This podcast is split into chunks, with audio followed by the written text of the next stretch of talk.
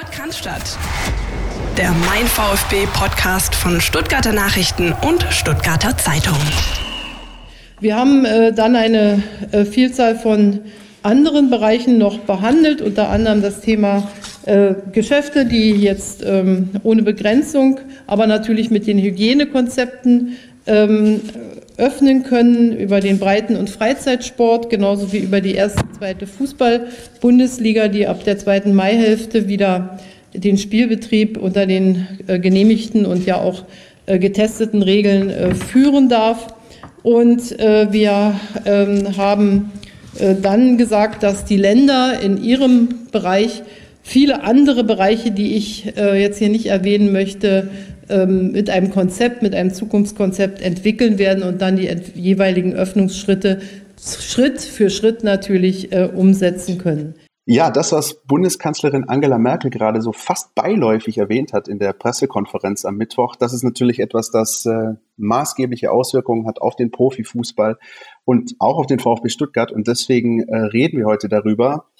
Ich habe Dirk Preis, Sportchef der Stuttgarter Zeitung, Stuttgarter Nachrichten heute bei mir. Dirk, grüß dich. Hallo und guten Abend. Und wie ihr merkt, vielleicht, Philipp Meisel ist äh, leider nicht mit dabei heute in der Folge und das ähm, liegt daran, dass er sich in der vergangenen Woche äh, leider, leider beim äh, Fahrradfahren äh, da doch ein bisschen schwerer verletzt hat und ähm, noch unter den OP-Tisch muss. An dieser Stelle gute Besserung, äh, die besten Genesungswünsche, lieber Philipp. Ähm, wir hoffen auch, du hörst uns und ich glaube, keiner freut sich mehr wieder auf deine Rückkehr als ich. Ähm, Jetzt müssen wir die, die Folge und die nächsten Wochen erstmal so ohne Philipp wuppen, aber ähm, wenn ich schon den Sportchef bei mir habe, dann können wir natürlich äh, direkt darüber diskutieren, Dirk, was sich denn da ähm, heute zugetragen hat. Das war ja am Ende. Das darf ich über die Fahrradfahrkünste von Philipp Meisel. Du, die kann ich nicht analysieren. wie, wie hast du denn ähm, das wahrgenommen, was, was Angela Merkel hier ähm, dann mit zusammen mit ähm, den Ministerpräsidenten von Bayern und ähm, Hamburgs äh, Bürgermeister bekannt gegeben hat. Eine wirkliche Überraschung war es ja nicht mehr, ne? Nee, eine Überraschung war es keine mehr. Und man hat aber trotzdem ja auch gemerkt, dass es ist einfach ein heikler Punkt und ich glaube, deshalb war es auch der Kanzlerin am Ende wichtig, das nicht so in den Vordergrund zu stellen, sondern als eine von ganz vielen Maßnahmen und Lockerungen, die jetzt auf die Menschen zukommen, das so irgendwie darzulegen und so ein bisschen versteckt fast in einem, in einem kleinen Satz eingebettet in ganz, ganz viele andere Dinge, die jetzt neu äh, bekannt gegeben wurden, sind, da dazu, dazu äh, bringen. Ähm, das war schon ein bisschen auffällig, weil äh, das ja schon ein Thema ist, das sehr breit auch diskutiert wird in der Öffentlichkeit und, und auch sehr kontrovers diskutiert wird. Und ich glaube, ähm, das Bemühen hatte ja der Fußball zuletzt auch, ähm, quasi da nicht zu forsch auftreten zu wollen. Und das hat sich quasi das kleine Statement der Kanzlerin da so ein bisschen eingereiht in diese, in diese Richtung. Ja, und wir hatten ja letzte Woche ähm, in unserer Folge hatten wir Manu Spät, den Handballprofi, zu Gast und haben so ein bisschen diese, diese Extrawurst-Thematik äh, diskutiert. Das ähm, sah ja erst danach aus, als würde es wirklich in extremer Form, in krasser Form so sein. Jetzt wurde das alles ein bisschen relativiert. Ähm, ich glaube, von einer wirklichen Extrawurst kann man nicht mehr sprechen, ähm, weil ja, im, im Profifußball geht es natürlich auch um eine Art ja, Business, äh, auch wenn das vielen nicht gefällt, aber es ist nun mal so, dass halt wieder hochgefahren werden muss, genauso wie andere Zweige. Und trotzdem ist es natürlich ähm, das, was sich viele andere fragen, ähm, wie sieht das denn eigentlich mit dem Kleinkicker aus? Wie sieht das denn mit dem Amateurfußball aus? Wie siehst du die Diskrepanz äh, in, in der ganzen Frage jetzt nach den Verlautbarungen? Ja, es ist ein brutal vielschichtiges Thema und natürlich gibt es auch ganz viele Sichtweisen. Und die eine ist eben, ähm, und es wird ja von vielen Seiten angeprangert, das, man kann es aber leider nicht mehr wegdiskutieren. Fußball ist ein ist ein Wirtschaft, also Profifußball ist ein, ein großer, großer Wirtschaftsbetrieb. Die Vereine sind Wirtschaftsunternehmen, die ähm, sind Arbeitgeber, haben Arbeitnehmer, folglich ähm, hinter ihnen steht eine Lieferkette, die daran mitverdient. Also es hängt schon ein bisschen was davon an. Es ist einfach ein Wirtschaftszweig und da kann man natürlich ganz klar sagen, okay, auch die haben das Recht, nach Möglichkeiten zu suchen, wie sie ihre, ich sage es mal in Anführungsstrichen, Produktion äh, wieder hochfahren, so wie das andere Bereiche natürlich auch versuchen, unter gewissen Umständen, mit gewissen Regeln, äh, da einfach Konzepte zu finden, wie die Produktion oder der Wiedereinstieg in, in, in die Arbeit wieder möglich ist. Von daher Verständnis dafür, äh, diesen Versuch zu unternehmen. Und im Fußball, da grenzt er sich halt wieder ab von normalen Wirtschaftszweigen, ist halt eine ganz andere Komponente. Da ist die eine die emotionale ähm, und dann ist die andere, dass Fußball eben auch ganz viele andere Menschen spielen, die sich jetzt nun fragen, ja, ich, meine Kinder dürfen noch nicht mal zum Spaß äh, zu, zu dritt, zu viert auf den Sportplatz und, und die Herren Profis dürfen jetzt ähm, wieder beim Eckball sich im Strafraum tummeln und dicht an dicht in Zweikämpfe gehen und, und da passt es so ein bisschen eben für viele Menschen nicht zueinander. Und dann die, die nächste Komponente ist eben die Sache Geisterspiel, dass ähm, die, die Liga jetzt fortgesetzt wird, ohne ein wirklich markantes, ähm, eine markante Sache, die den Fußball in der heutigen Form ja auch ausmacht, als auch Unterhaltungsbetrieb, eben die, dieses Spielen vor vollen Rängen, äh, mit Stimmung, mit Emotionen im Stadion, mit Aktion, Reaktion, mit äh, gegnerischen Fans, heimischen Fans ähm, das wird es alles nicht geben, deshalb wird es nicht der Fußball sein, den, den auch alle lieben gelernt haben, die ihn kennen und mögen. Da geht es den vielen ja nicht nur um das reine, die reine Taktikanalyse, die man jetzt vielleicht noch sehr gut betreiben kann in den nächsten Wochen, äh, sondern da fehlt einfach was. Und das ist nicht der Fußball und deshalb ist die, wird die Diskussion auch nicht verstummen, ähm, ob das jetzt nun richtig oder falsch ist. Aber wie gesagt, es gibt eben die, schon die Erkenntnis, dass man sagen kann, auch dieser Wirtschaftszweig äh, hat die Berechtigung, zumindest zu prüfen, ob es möglich ist, wieder in Gang zu kommen. Und das werden dann ähm, Hochrisikospiele, wenn man so möchte, aber Hochrisikospiele, so wie wir sie bisher gar nicht kennen. Also wenn wir irgendwie diesen Begriff bisher verwendet haben, dann ist das ja, dann geht es um rivalisierende Fangruppen, dann geht es darum, dass da möglichst eben die Fans auseinandergehalten werden müssen ähm, und, und es da möglicherweise knallt innerhalb, außerhalb des Stadions. Jetzt haben wir Hochrisikospiele der ganz anderen Art, nämlich wie ähm, schaffen es die, die Vereine, die 36 Profiklubs, sich an die Auflagen so zu halten, dass das Ganze durchgezogen werden kann da bin ich ehrlich, da fehlt mir noch ein bisschen das, das Verständnis ähm, und, das, und, und, und die Einsicht. Ähm, so bitter das ist, sage ich mal, der einzige, der einzige, der so ein bisschen geschafft hat, einen Einblick in das, wie es bei einem Profiverein laufen könnte, weil natürlich nicht sagen, dass es, dass es bei allen so ist, aber wer zumindest gezeigt hat, wie das eine Zeit lang bei Hertha BSC läuft, ist Salomon Kalou gewesen, dessen äh, Facebook Live-Video natürlich für einen Skandal gesorgt hat und alles ein bisschen offengelegt hat, was sich viele schon gedacht haben, befürchtet hatten, aber jetzt, wenn man diese Bilder dann eben nicht schwarz auf weiß, aber in voller Farbe und Pracht gesehen hat, dann doch ein bisschen schockierten. Würdest du sagen, ähm, diese, diese Geschichte rund um Kalu, die sich da rumgeschwindet hat, ist Fluch oder ist sie vielleicht sogar Segen? Also ist es, ist es etwas, was nachhaltigen Schaden anrichtet? Ich denke für die Hertha schon, aber abseits dessen oder ist es vielleicht eher nochmal so ein kleines, ja, so, so, so ein Alarmsignal, was Leute, Leute, macht echt keinen Blödsinn jetzt. Also Hertha und Facebook werden auf jeden Fall keine dicken Freunde mehr. Nein, das steht das in diesem Jahr fest. ähm, es ist beides so ein bisschen. Natürlich ähm, tut es vielleicht dem Fußball gut, ähm, hier auch nochmal einen, einen Schuss vor den Bug bekommen zu haben.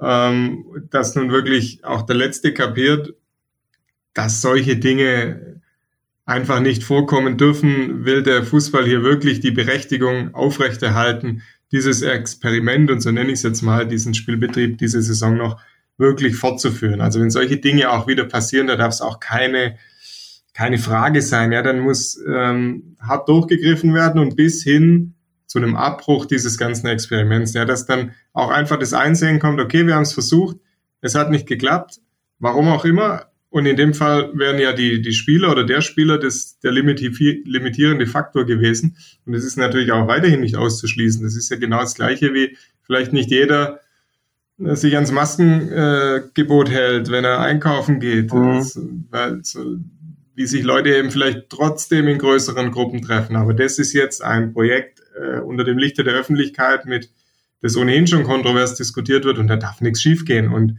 von dem her ist vielleicht nochmal ganz gut, dass es so einen Fall gab.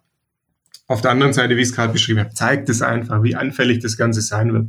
Ja. Das, das, ist dieser eine Punkt, weil du nie weißt, halten sich alle dran, ist das, das Konzept ist erstmal in, in vielen Punkten schlüssig und auch, wo man denkt, das kann man auch umsetzen.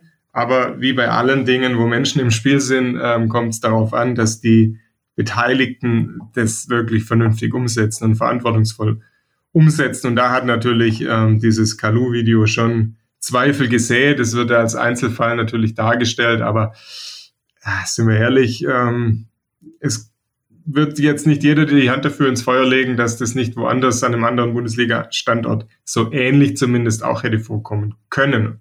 Ja. Ja, und man muss natürlich auch sagen, dass ähm, bei, bei allem Respekt, aber es ist natürlich auch nicht jeder Profifußballer, der hier unterwegs ist, ähm, die Attitüde von Thomas Bräuch hat, sondern da ist dann oft auch vieles eben ein bisschen laxer. Äh, da wird nicht unbedingt gleich der nächste, der zweite, dritte, vierte Schritt äh, bedacht, wenn man den ersten unternimmt. Das hat man ja auch bei den Aussagen von Salomon Kalou gesehen, die er dann danach getätigt hat. Er hat natürlich Reue gezeigt, aber hat gesagt, ja, ich war mir in dem Moment nicht klar und äh, was das für Folgen haben könnte. Und das Schlimme ist, ich nehme ihm das auch ab. Ich, ich nehme ihm ab, dass in dem Moment ihm das eigentlich, äh, er sich die, der Konsequenzen gar nicht bewusst war, die das möglicherweise haben könnte. Insofern bleibt halt äh, zu hoffen, dass es ähm, irgendwie noch der aller, allerletzte Schuss vor den Bug ist. Ich muss ganz ehrlich sagen, ich tue mich schwer damit. Als ich auch diese Bilder gesehen habe, hat es mich echt durchzuckt und, und ich ähm, bezweifle, dass das, ähm, ja, dass das jetzt wirklich alle aufgerüttelt hat. Ähm, ich, ich hoffe das Gegenteil. Ähm, aber es sind ja in der, jetzt, wenn man das, sich das überlegt, um, um auf den VfB Stuttgart mal zu sprechen zu kommen, das sind ja noch neun Spieltage, wenn ich richtig bin, die es zu absolvieren gilt. Also wenn es nach dem Spielplan je gehen würde, dann würde es mit zwei Auswärtsspielen für den VfB Stuttgart weitergehen in Wiesbaden und Kiel. Ähm, glaubst du wirklich, dass das, dass das komplett durchgezogen werden kann? Neun Spieltage jetzt mal mit Blick auf die zweite Liga. Und ähm, wie siehst du das, was ähm, aus dem, vom VfB Stuttgart heute in Reaktion gekommen ist. Wir müssen vielleicht an der Stelle ganz kurz sagen, liebe Hörer, wir nehmen am späten Mittwochabend auf, also sollte sich da in der Zwischenzeit irgendwie was tun, ähm, dann ähm, bitten wir das zu entschuldigen, aber wir haben uns jetzt entschlossen, so eine flashige Folge aufzunehmen äh, am Mittwochabend. Dirk, wie siehst du die Geschichte ähm, rund um ja, den Restspielplan und den VfB? Ja, ein, ein strittiger Punkt war ja von vornherein in diesem Konzept. Ich glaube, der, wo man sich am meisten reiben kann, ähm, die Frage, wie mit positiven Fällen umgegangen wird, das war jetzt noch relativ klar, weil ja. man sagen kann, okay, die haben äh, mit Abstand äh, trainiert, in Kleingruppen trainiert. Wenn es da einen positiven Fall gab, und die, die gab es ja jetzt, zehn Stück in der ersten und zweiten Liga insgesamt, äh, kann man noch begründen, es muss nur dieser eine Spieler in Quarantäne, die anderen werden getestet, die in seinem Umfeld dann in der Kleingruppe oder so dabei waren und wenn die negativ sind, ist alles gut. Du hast natürlich eine ganz andere Situation, wenn du, wenn du wieder in Mannschaftstraining bist, wenn du in Zweikämpfen bist, wenn du gruppentaktische Dinge machst, wenn du dann auch im Spiel Gegner hast, ja, wo du einfach nicht auf Abstand gehen kannst, logischerweise. Und nicht solltest, ja. Und auch nicht solltest, zumindest nicht in der Defensivarbeit, ja. Auch da gab es ja heute schon, ähm, äh, sind auch nochmal äh, Vorschläge bekannt geworden, wie man die Regeln anpassen könnte. Ja, zum Beispiel, ja. dass äh, für Corona gemäßes Fußballspiel. Aber zurückzukommen ähm, auf die Tests oder die positiven Fälle, sollte es die dann geben, wenn das Projekt mal angelaufen ist und alle wieder richtig im Mannschaftstraining sind und dann vielleicht sogar im Spielbetrieb, dann ist es natürlich eine ganz andere Frage. Komme ich dann damit durch? Die Spieler, die Mitspieler, die wirklich in direktem Kontakt, zumindest im Spielkontakt oder im Zweikampfkontakt und so mit dem Infizierten waren, können wir die wirklich guten Gewissens als Kontaktperson Kategorie zwei werten, wie es jetzt ja gemacht wurde, wenn die in Kleingruppen unterwegs waren, weil sie eben die Abstände einhalten konnten oder muss dann nicht zwingend äh, heißen, okay, das ist Kategorie 1 und Kategorie 1 bedeutet eben ähm, auch in Quarantäne. Und dann hast du ja eine Kettenreaktion, dann ist plötzlich doch eine ganze Mannschaft, wäre eine ganze Mannschaft in Quarantäne. Und, und das ist natürlich noch ein Knackpunkt, wenn dann eine Mannschaft du doch nochmal rausnehmen müsstest, dann vielleicht auch die gegnerische Mannschaft, gegen die ein paar Tage vorher gekickt wurde, rausnehmen müsstest, dann hast du eine andere Situation. Und dann, dann bin ich ähm, sehr zweifelnd, ob dieses Projekt durchgezogen werden kann. Wie du gesagt hast, neun Spieltage. Ich weiß nicht, Relegationsspiele kämen auch noch, ein Nachholspiel. Oh, hör mir nun damit auf mit Relegationsspielen da. Ja. Und du hast noch nach dem VfB gefragt. Natürlich ist da erstmal auch die Erleichterung groß. Es, die wollten ja alle kicken. Ja, also die wollen ja die Fortführung, deshalb wirst du jetzt keinen Verein finden, der das aus der ersten zwei Ligen, der das per se mal schlecht findet. Ob es da Spieler gibt oder Verantwortliche, die unter der Hand ganz anders darüber denken, das, das kann natürlich schon sein. Aber zunächst mal die Vereine. Ähm, Verantwortlichen der Vereine äh, sind verantwortlich, dass auch logischerweise, da sind wir dann leider alles bestimmenden Punkt, die Kohle reinkommt, dass die Zahlungen ähm, geleistet werden können, die Verpflichtungen, äh, die sie sich alle natürlich selbst auferlegt haben. Also es wurde ja keine gezwungen, Millionenverträge zu unterschreiben, aber nun haben, haben sie diese Ausgabenseite alle. die müssen bedient werden, diese Verpflichtungen. Und natürlich sind jetzt alle froh, dass gekickt wird. Und da gab es natürlich auch vom VfB keine andere Reaktion. Natürlich auch, betont jeder die Verantwortung, die damit einhergeht. Es ist natürlich auch die Pflicht eines jeden, das zu betonen, erst recht nach den Kalu-Vorkommnissen. Ob es nur Worte waren oder auch dann die Taten folgen, das werden die nächsten Wochen dann zeigen. Ja, die wir natürlich für euch weiter verfolgen werden und natürlich auch mit Blick auf ähm, das, was dann äh, im Laufe der Woche noch von der DFL kommt. Da wird es natürlich für euch von uns alle Informationen geben, nachzulesen bei Stuttgarter Nachrichten.de und in der Mein VfB App, wo ihr dann wirklich ähm, auf dem Laufenden sein könnt. Es steht ja dann eben bald sowas wie der neue Spielplan an, ähm, den Termine, die man sich in den Kalender eintragen kann. Ähm, auch da frage ich mich, Dirk, ich weiß nicht, wie es dir geht, also diese Pressekonferenz jetzt von Angela Merkel, Markus Söder, ähm, das war ja diese große Lockerungs-PK, wenn man so, wenn man so sagen möchte. Da wurde ja schon zu großen Teilen auch positives, äh, positive Vibes ausgestrahlt und auch die Tatsache, dass man auch wieder zwei Haushalte zumindest sich zusammentun können und wieder äh, Abende verbringen können, vielleicht einen gemeinsamen Grillabend oder so, sofern die Sicherheitsabstände halten.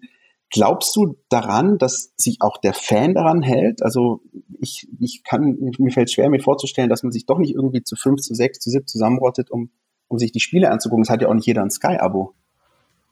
Also das sehe ich als die große Gefahr. Ich, ich persönlich glaube jetzt nicht, dass die dass Fans vors Stadion ziehen und da in, in, in Hundertschaften quasi ähm, sich zusammenfinden. Das könnte man wahrscheinlich über Ordnungsdienste oder entsprechenden Polizeieinsatz ja auch noch irgendwie gewährleisten oder den, das Ganze dann wieder auflösen. Wären natürlich auch wieder unschöne Szenen, deshalb hoffe ich, dass es die nicht gibt. Ähm, auf der anderen Seite sehe ich eben die große Gefahr, wenn weiterhin alles im oder so gut wie alles live äh, im, im Pay-TV bleibt, dass die Versuchung eben doch sehr groß ist für viele Menschen, ähm, in, halt nicht ein Abo abzuschließen jetzt für diese Zeit, sondern eben doch zum Kumpel zu gehen, äh, der das Sky-Abo besitzt, der das The Zone-Abo besitzt oder was auch immer, was man braucht. Sind ja mehrere Dinge heutzutage. Braucht ja alles heutzutage, ja. Vielleicht bald auch Disney Plus, ja. Und dann sitzen womöglich eben doch ähm, 10, 12 Leute im Wohnzimmer und gucken, gucken sich zusammen äh, das Revierderby an, weil man muss natürlich sagen, all jene, die Dauerkartenbesitzer, die jetzt auch nicht ins Stadion können, das die kommen natürlich auch noch dazu, zu all jenen, die die Bundesliga gerne verfolgen und die sie jetzt auch im TV ähm, machen müssen und die vielleicht nach einer Möglichkeit suchen, ohne jetzt nochmal Geld ausgeben zu müssen. Und da sehe ich schon eine große Gefahr. Und da bin ich auch gespannt, ob es noch eine, eine Einigung gibt. Also Sky, die hatten ja ganz am Anfang, als äh, die Corona-Folgen für den Sport äh, sichtbar wurden und Geisterspiele ähm, im Raum standen, hatten die ja mal zugesagt, die Konferenz zumindest frei empfangbar auszusenden am Samstagnachmittag. Nicht Einzelspiele, aber immerhin die Konferenz. Ähm, jetzt bin ich mal gespannt, ähm, wie das jetzt ausgeht. Die haben natürlich auch ihre, die sind ja in Vorleistung gegangen, haben eine Teilzahlung der letzten Rate schon mal an die, an die Bundesligisten ausbezahlt jetzt, ob sie jetzt nochmal einen Schritt ähm, entgegenkommen und womöglich mehr als die Konferenz äh, ins frei empfangbare stellen, da bin ich mal gespannt. Kann ich mir ehrlich gesagt kaum vorstellen. Es gab wohl äh, von zehn Tagen, glaube ich, ungefähr, gab es die Meldung, dass, dass es auch Gespräche gibt mit der ARD möglicherweise. Ähm, die, wer sich daran erinnert, in der vergangenen Saison hat die ARD beispielsweise ja schon mal ähm, als so ein großes Special Samstagnachmittag auch das Revierderby äh, übertragen, das du gerade angesprochen hast, Dirk. Ähm, also möglicherweise gibt es da zumindest so eine Semi-Lösung, dass es Spiele dann in der ARD oder auf diesem Sky Sport News HD auf dem frei empfangbaren Sender gibt. Aber das werden natürlich nicht die Einzelspiele sein. Und wenn äh, jetzt beispielsweise der VfB äh, in Wiesbaden spielt, weiß ich nicht, ob, ob viele dann Lust haben, die Konferenz nur zu schauen, wo dann parallel aber immer mal wieder zu HSV gegen Nürnberg geschaltet wird oder so. Also die Gefahr ist auf jeden Fall da. Wie das genau weitergeht, auch mit den TV-Rechten, ähm, ist, denke ich, auch auf jeden Fall eine spannende Geschichte. Ähm, zumindest, das hast du angesprochen, ähm, war Sky bereit, die Konferenz ähm, im frei empfangbaren Fernsehen zu zeigen. Das war links bevor der große Lockdown war.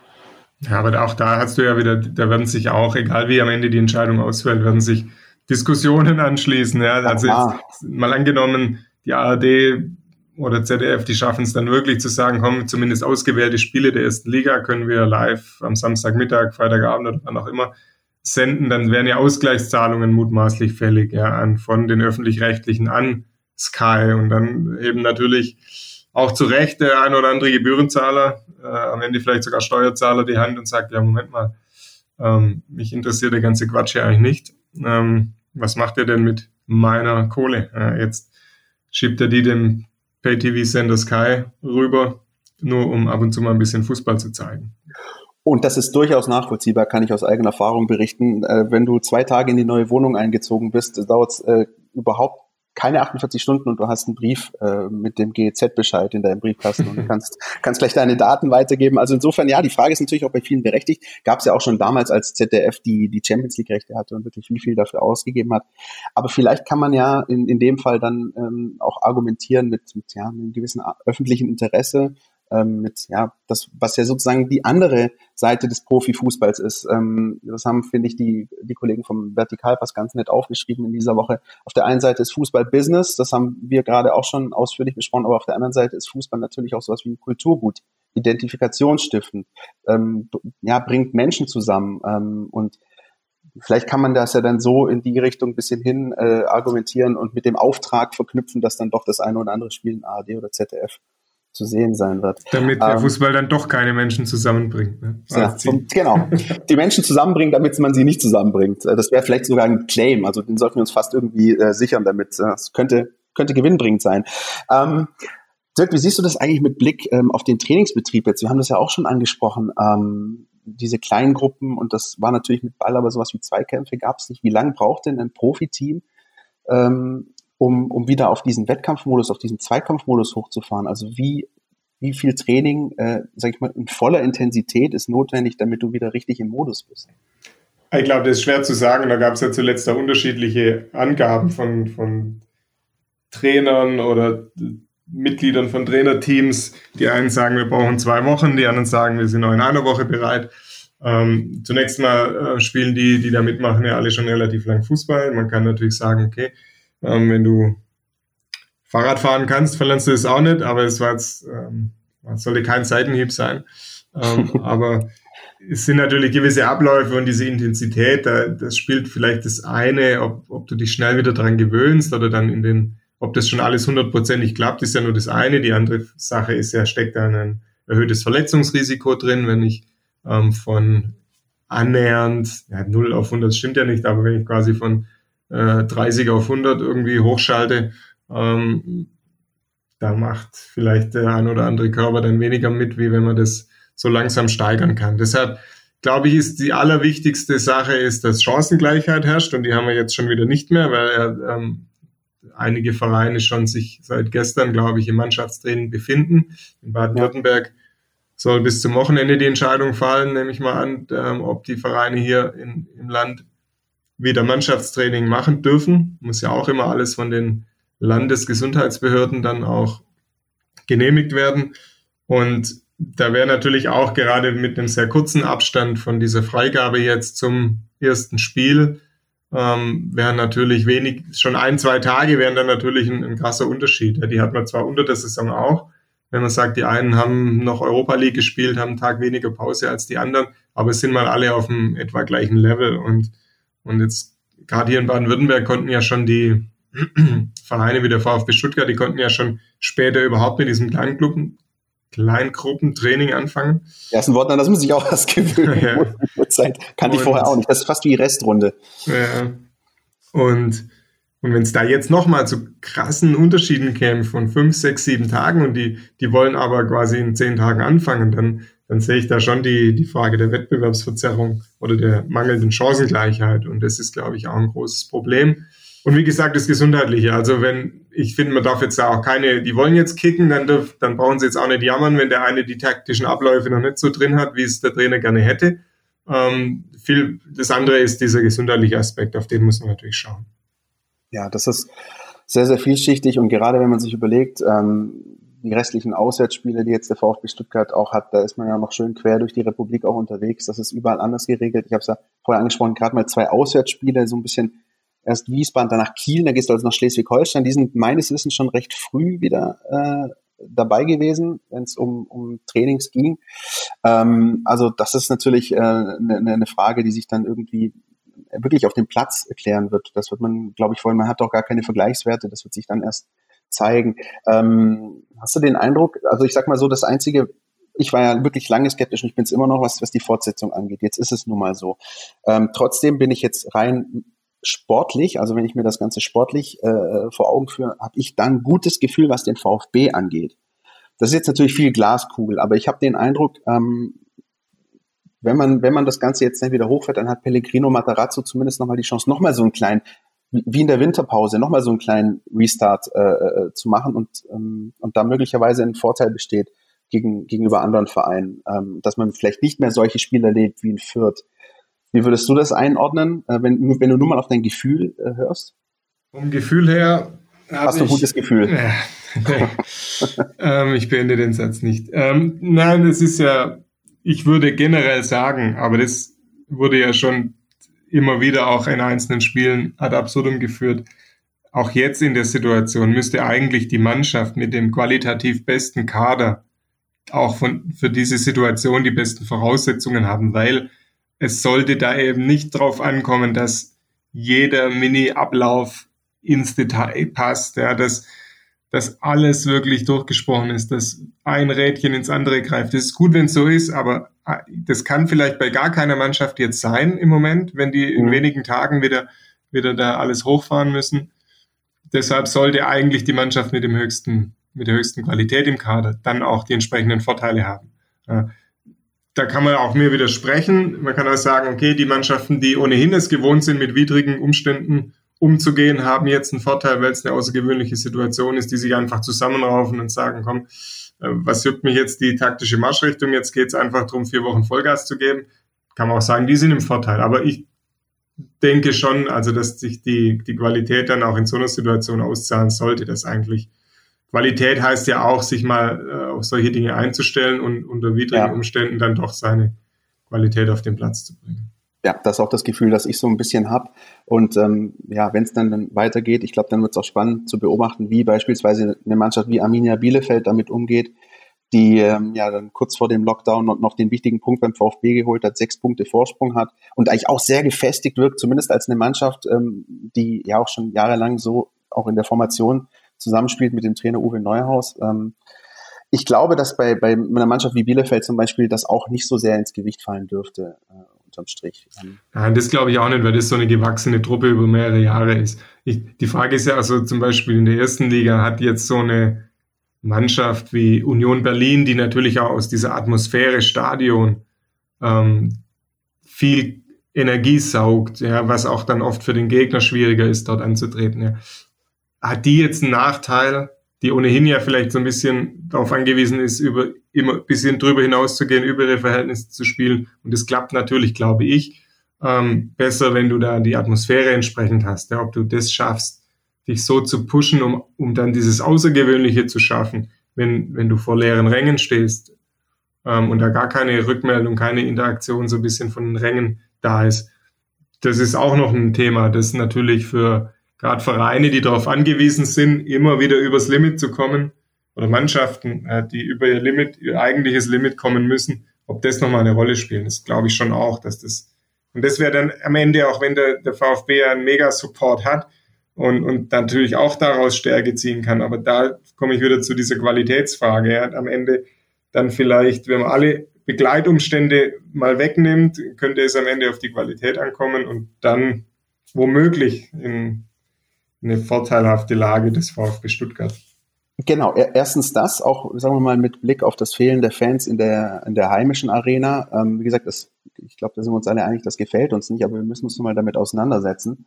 Ähm, ich sehe auch da den Punkt beispielsweise, was die Auswärtsspiele den VfB Stuttgart äh, betrifft, äh, sehr ja, in Anführungsstrichen positiv, denn es war ja oft so, das haben wir auch schon in der Saison oft ausdiskutiert, für den Gegner oft das Spiel des Jahres, Heimspiel gegen den VfB, Hexenkessel, Pokalatmosphäre so ein bisschen wie die Kleinen gegen den großen VfB. Das hat dem VfB oft Punkte gekostet in, in schwierigen Auswärtsspielen. Ich erinnere mich an, an Niederlagen in Osnabrück, ähm, in, in, in Sandhausen, also wirklich Hexenkessel, Sandhausen, hätte ich auch nicht gedacht, dass ich, dass ich das mal äh, erlebe, aber das sind so Sachen, ich glaube, das wird den Gegnern des VfB Stuttgart in ihren Heimspielen halt fehlen. Und dann kommt der Punkt, den du halt angesprochen hast, dass dann sich möglicherweise die Qualität, so es denn ähm, sich darstellt, halt eben auch auf dem Platz zeigt. Ich glaube, das ist ähm, eine Sache, die ja, eher dem VfB Stuttgart in die Karten spielen könnte, wenn es dann weitergeht. Immer unter der Voraussetzung, dass jeder dieser Spieler beim VfB Stuttgart, das hat man ja in der Vorrunde auch oft schon besprochen, ähm, auch wirklich willens und in der Lage ist, seine Fähigkeiten auf den Platz zu bringen. Ja, und nicht denkt, jetzt geht es erst recht mit bisschen weniger, weil jetzt muss ich ja nicht gegen die äh, entsprechende Kurve in einem Auswärtsstadion ankämpfen, sondern jetzt wird meine Qualität schon reichen. Also da ist natürlich auch wieder Vorsicht geboten. Ja. Sobald der Eindruck entsteht, da wird sich auf was verlassen, dann geht es natürlich auch schief. Exakt. Das wird jetzt natürlich atmosphärisch alles eher so Testspiel gegen FC Fehervar, aber ähm, auch daran werden sich natürlich alle Vereine gewöhnen. Das sind in dem Fall zumindest dann äh, gleiche Bedingungen für alle. Ähm, Dirk, bevor wir weiter in der Glaskugel äh, rumhantieren und, und da ähm, über Dinge quatschen, von denen wir eigentlich noch gar keine Ahnung haben, weil wir sie selber auch noch nicht erlebt haben, ähm, nehmen wir noch mal kurz ein anderes Thema in den Fokus. Ähm, und zwar gab es jetzt zu Wochenbeginn äh, News rund um die U21 des VfB Stuttgart und auch ähm, ja mit Blick auf das NLZ des VfB Stuttgart. Alles das, was sich da tut und was sich entwickelt und was sich ändert, das fasst für uns jetzt Jürgen Frei aus der Sportredaktion zusammen. NLZ News. Neues von den Nachwuchsmannschaften. Präsentiert von FUPA Stuttgart. Ja, liebe Hörerinnen und Hörer, der Ball ruht im Nachwuchsleistungszentrum des VfB Stuttgart. Aber die Planungen laufen dennoch auf Hochtouren. Beginnen wir mit der U21. Dort wartet man natürlich ganz besonders gespannt auf die Entscheidung des Württembergischen Fußballverbandes, wie mit der Oberligasaison fortgefahren wird. Man weiß es, die Truppe von Michael Gentner, sie stand nach der Hinrundentabelle auf 1 und sie ist auch jetzt noch äh, in der aktuellen Tabelle dieser unterbrochenen Saison Spitzenreiter der Fußball-Oberliga und hofft natürlich, dass, wenn die Runde wie zu erwarten ist, nicht fortgesetzt wird, sie das Aufstiegsrecht bekommt. Klar ist, dass der künftige Trainer Frank Fahrenhorst heißen wird. Er wird assistiert künftig von Heiko Gerber und nicht mehr von äh, Tobi Radgeb.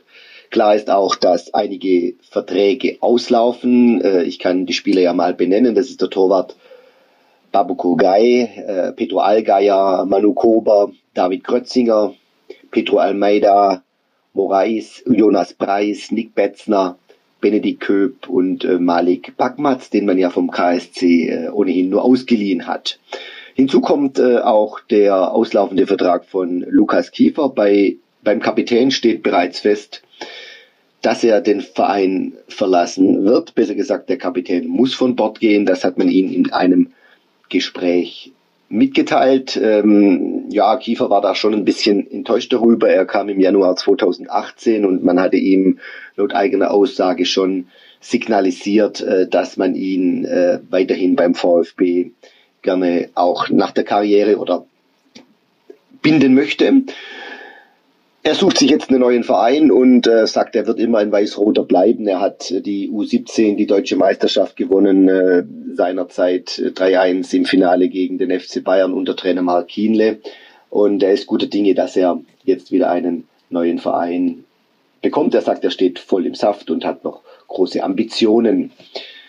Ja, dann äh, hat der VfB Stuttgart auch sein Nachwuchsleistungszentrum neu strukturiert. Da gibt es einige Änderungen. Die wichtigsten, die bisherige Zweigliedrigkeit der Altersbereiche wurde geändert in eine Dreigliedrigkeit, äh, in einen Grundlagenbereich U11 bis U13, Aufbaubereich U14 bis U16 und den Leistungsbereich U17 bis U21. Dann gibt es da jeweils Ausbildungsleiter. Für den äh, Grundlagenbereich macht das interimsweise der Andreas Schumacher. Im Aufbaubereich U14, U16 wird das Daniel Teufel übernehmen, der bisherige Co. von U19-Coach Nico Willig. Und ähm, den Leistungsbereich, da sind die Ausbildungsleiter Andi Schumacher und der Direktor des NLZ Thomas Krücken.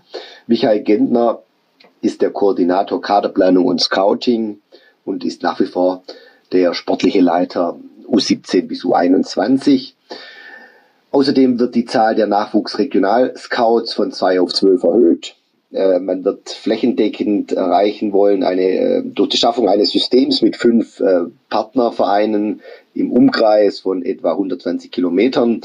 Es ist bekannt, dass bisher schon äh, der MTV Stuttgart, die SG Sonnenhof Groß Asbach da dabei war, äh, auch das Unternehmen Schwaben Sports, mit dem man kooperiert hat, wird dabei bleiben und dann kam neu hinzu auch jetzt der SC Pfullendorf. Ja, und äh, das Ziel ist ganz klar. Die Basis der Weiterentwicklung, sagt der Thomas Krücken, der NLZ-Direktor Sport, äh, ist verbunden mit der Antwort auf die Frage, welche Kompetenzen benötigt ein Spieler im Jahr 2024 und der Thomas Krücken erfreut sich sehr über die Dynamik, die im Ausbilderteam des NLZ sowie im Übergangsbereich zur Lizenzspielerabteilung in den letzten Monaten entstanden ist. Und auf dieser Basis, sagt er, werden wir gemeinsam unsere angepassten Strukturen, die Inhalte in den verschiedenen Fachbereichen in die Umsetzung bringen. Und sie wollen damit einen Schritt machen, die mittel- und langfristig Profispieler zu entwickeln. Und das akzentuiert der VfB äh, jetzt immer mehr, einfach auch mit regionalen Wurzeln. Dadurch hat man auch die neuen Cheftrainer im Jugendbereich installiert. Dabei fällt auf, dass der Murat Isik dann nicht mehr dabei ist, äh, der U17-Trainer, aber er hatte schon im November gesagt, dass er wohl im Sommer eine Pause machen will. Ja, das waren die wichtigsten Informationen aus dem NLZ des VfB Stuttgart. Ja, vielen Dank, Jürgen Frei, für diesen ausführlichen Einblick. Ähm, Jürgen, der so ein bisschen unser Mastermind ist, wenn es um, um den Amateur- und Nachwuchsfußball geht. Da tut sich einiges beim VfB, Dirk. Ähm, wie, wie nimmst du das wahr, was, was da jetzt kommuniziert wurde zu Wochenbeginn? Also zunächst mal ist natürlich positiv zu bewerten, dass man sieht, da tut sich was, die Strukturen werden überprüft und dann auch wieder mal äh, neu geregelt. Ähm, der VfB ist sich seiner oder der Wichtigkeit seines Nachwuchses wieder bewusst, sage ich mal. Ich glaube, man hat es immer gesagt, äh, aber vielleicht in den letzten Jahren auch nicht immer danach gehandelt. Jetzt scheint es wieder anders zu sein. Es sind natürlich Dinge, die, die sich schwer überprüfen lassen in ein, zwei Jahren, ne? sondern da wird man das Ergebnis natürlich erst viel, viel später vermutlich sehen ähm, ob das wirklich die richtigen Schritte waren. Grundsätzlich halte ich es für eine gute Sache, wenn da immer wieder überprüft wird, machen wir da noch alles richtig, müssen wir Anpassungen vornehmen. Ich glaube, wenn, wenn man auch in diesem Bereich zu lange auf seine Meriten von früher verlässt, und das hat der VfB, glaube ich, ein Stück weit eine Zeit lang, dann, dann kamen halt äh, plötzlich neue Player auf den Markt, wie die TSG Hoffenheim, die hochmodern alles auf dem, aus dem Boden stampfen konnte und plötzlich ähm, geriet der VfB so ein bisschen ins Hintertreffen und seine A-Jugend Rekorddeutscher Meister Briefkopf war plötzlich nicht mehr so viel wert, wenn es um, ja. um die Bindung aktueller Talente oder Ködern von Talenten ging. Deshalb ist es gut, wenn da Bewegung drin bleibt und immer wieder überprüft wird, machen wir alles richtig, wo sind unsere Stärken, aber wo haben wir noch Schwächen und, und das nach und nach wieder angepasst wird. Also finde ich gut, wenn in den Bereich investiert wird. Ähm, es hat, ja, es, man hat ja auch gesehen, es wird auch wieder ein bisschen aufgestockt. Ähm, das ist immer die Gefahr der Aufblähung äh, des ganzen Apparats, aber grundsätzlich sehe ich es mal als positives Zeichen, dass da draufgeschaut wird, Bewegung drin ist und das Ganze versucht wird, auf die aktuellen Maßstäbe hin umzusetzen. Und ein Punkt äh, ist ja, glaube ich, auch da ersichtlich. Es geht auch wieder viel um die ums Finden und Binden von regionalen Talenten. Also dass der VfB nicht zuschauen muss, wie Top-Nachwuchskicker, die ja eigentlich vor seiner Haustür spielen, plötzlich in, in Hoffenheim oder Freiburg ähm, Karriere machen. Exakt, das ist, glaube ich, der Punkt, der auch bei mir so am meisten hängen geblieben ist. Ähm, ich hatte mal so ein Semester BWL, das hat mir dann noch gereicht, aber was ich da gelernt habe, war die SWOT-Analyse, also die Analyse von Stärken und Schwächen ähm, im, im Betrieb, im Unternehmen. Und ähm, mir scheint, als hätte man doch deutlich identifizieren können, hey, wir haben ein Riesenpotenzial, wir haben vor allem einen riesen regionalen Pool an, an Talenten, die wir möglicherweise ja, an uns binden können und das wir in den letzten Jahren eben nicht geschafft haben und wie du gesagt hast, dann andere Vereine äh, verloren hat. Ähm, gerade dieser massive Ausbau auch des, des Scoutings oder des Sichtens ist, glaube ich, etwas, wo man, wo man ganz klar merkt, okay, da wurde, da wurde rausgefunden, äh, gefunden, was sozusagen die Schwäche der letzten Jahre war und, und da, ich glaube, darauf möchte man sich wieder besinnen, mit Betonung auf wieder, wieder besinnen. Das war ja mal auch so. Das ist aber in den letzten Jahren ein bisschen verloren gegangen. Ne? Ja, ich habe es ja schon beschrieben, die, die da kamen ja zwei Dinge zusammen, glaube ich. Das eine, dass man vielleicht, sich vielleicht ein bisschen zu lange auf den eigenen Lorbeeren ausgeruht hat. Dann kam der Abgang von Frieder Schroff und Thomas Albeck nach Leipzig, äh, der auch geschmerzt hat. Der war, sagen wir, vielleicht auch nicht notwendig, aber der, der kam dann. Hätten wir vielleicht verhindern können in der damaligen Situation. Ähm, die standen natürlich für diese Qualität der VfB-Jugendarbeit, die waren dann plötzlich weg.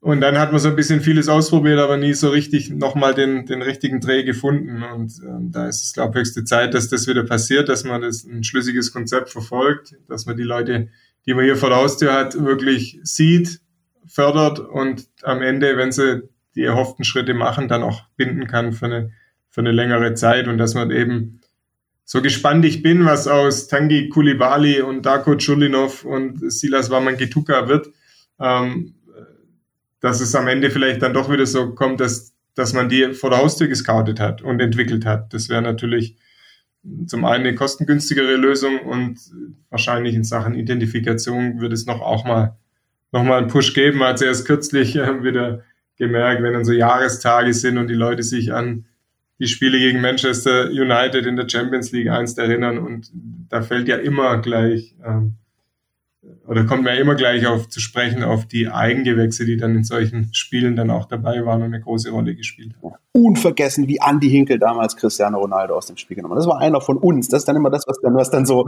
was dann kommt. Und das ist natürlich auch, äh, auch schön. Und da merkt man einfach, dass das eben auch in der, ja, in der DNA des VfB und auch seiner Fans einfach ganz, ganz fest verankert ist. Und man merkt auch an dieser Stelle, um den Bogen zu, zum ganz am Anfang zu schlagen, ähm, da unterscheidet sich der Vereinsfußball, auch wenn es dann in AGs oder GmbHs überführt wurde, äh, unterscheidet sich dann eben emotional doch von einem Wirtschaftsunternehmen. Ja, die ist am Ende eben doch nie ganz egal, wo der Spieler herkommt. Ja, oder sagen wir, sagen wir, wenn einer über alle Zweifel haben ist, dann, dann vergötterst du den auch, egal wo er herkommt, ja, wenn er sich hier voll reinhängt. Aber für die meisten Fans ist es immer noch ein bisschen schöner, wenn der Topmann wenn du über den auch sagen kannst, guck mal, äh, der kommt aus meinem Nachbardorf oder der ist hier nur 20 Kilometer von hier aufgewachsen und den hat mein Verein in, zu dem gemacht, äh, was er jetzt ist. Und wenn du den Bogen spannst zum Beginn der Sendung, dann möchte ich da gar nicht groß weiter ausschweifen, sondern ist das, glaube ich, für den Moment und für diese Woche ähm, doch eine ganz runde Sache. Ähm, wir werden für euch in der kommenden Woche natürlich alles beleuchten mit Blick auf den VfB Stuttgart. Wie geht es dann konkret weiter? Da wissen wir sicher auch noch viel, viel mehr, was den Spielplan, was die Organisation angeht. Halten euch, wie gesagt, da auf dem Laufenden, äh, bleibt uns da treu. Mir bleibt an der Stelle nur zu sagen, vielen, vielen Dank, Dirk, dass du dir am, am späten Mittwochabend noch die Zeit genommen hast, hier mit mir ein bisschen zu quatschen. Du siehst noch hell, also da sollten nicht die, die Leute denken lassen, wir würden jetzt hier um Mitternacht sitzen. Nee, also es sind keine Domians. Also es ist zwischen 1 und 2 Uhr nachts, ja. Ganz so schlimm ist es nicht. Ähm, gute Besserung, Philipp, ne? Comeback ja, stronger. Alles Gute. Und äh, wir hören uns in der nächsten Woche. Macht's gut. Ciao. Ja, bis bald. Tschüss. Podcast statt. Der Mein VfB Podcast von Stuttgarter Nachrichten und Stuttgarter Zeitung.